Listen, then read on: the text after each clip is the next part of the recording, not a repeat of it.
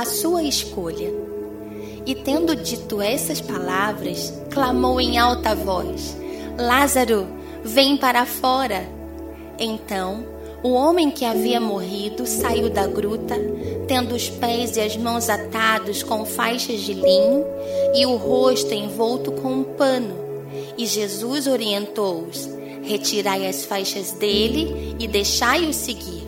João 11, 43 e 44. Essa é a voz do meu Jesus.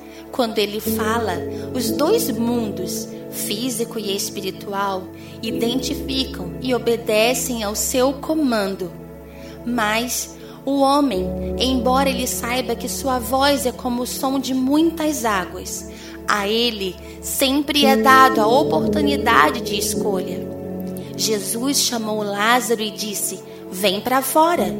Ele ouviu a voz de Jesus chamando seu nome, mas ele poderia decidir não sair e dizer: Estou enfaixado, não consigo andar e nem ver.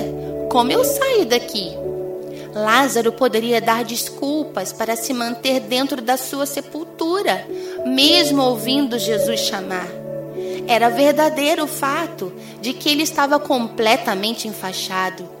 Dentro do sepulcro havia degraus e, estando completamente imobilizado e sem enxergar, um tombo seria inevitável. O homem sempre terá escolhas. O homem sempre terá que decidir entre o romper e o permanecer.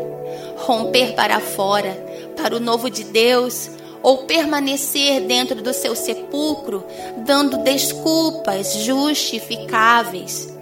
A escolha sempre será minha e sua. Mas que coisa linda! Lázaro estava morto, mas o Criador chamou. Ele reconheceu que era Jesus e, mesmo sem enxergar, sem poder mover as mãos, sem poder mover os pés, pulando, cambaleando, tropeçando, ele disse: Eu vou sair. Mesmo impotente, eu decido correr para ele, decido pela vida. Lázaro fez um esforço tremendo para conseguir se levantar, se erguer e se movimentar. Ninguém o ajudou. Ele estava sozinho naquela gruta, mas era tudo ou nada. Era o novo ou o novo. Era sua única chance de reviver. Só depois de sair do seu jeito, cambaleando, desajeitado, que Jesus disse: Retirai as faixas dele e deixai-o ir. Primeiro você sai. A ajuda dos outros com as faixas vem depois. Sua decisão definirá o seu destino. Você é completamente responsável pela sua história. Decida sair. O restante, o restante ele faz.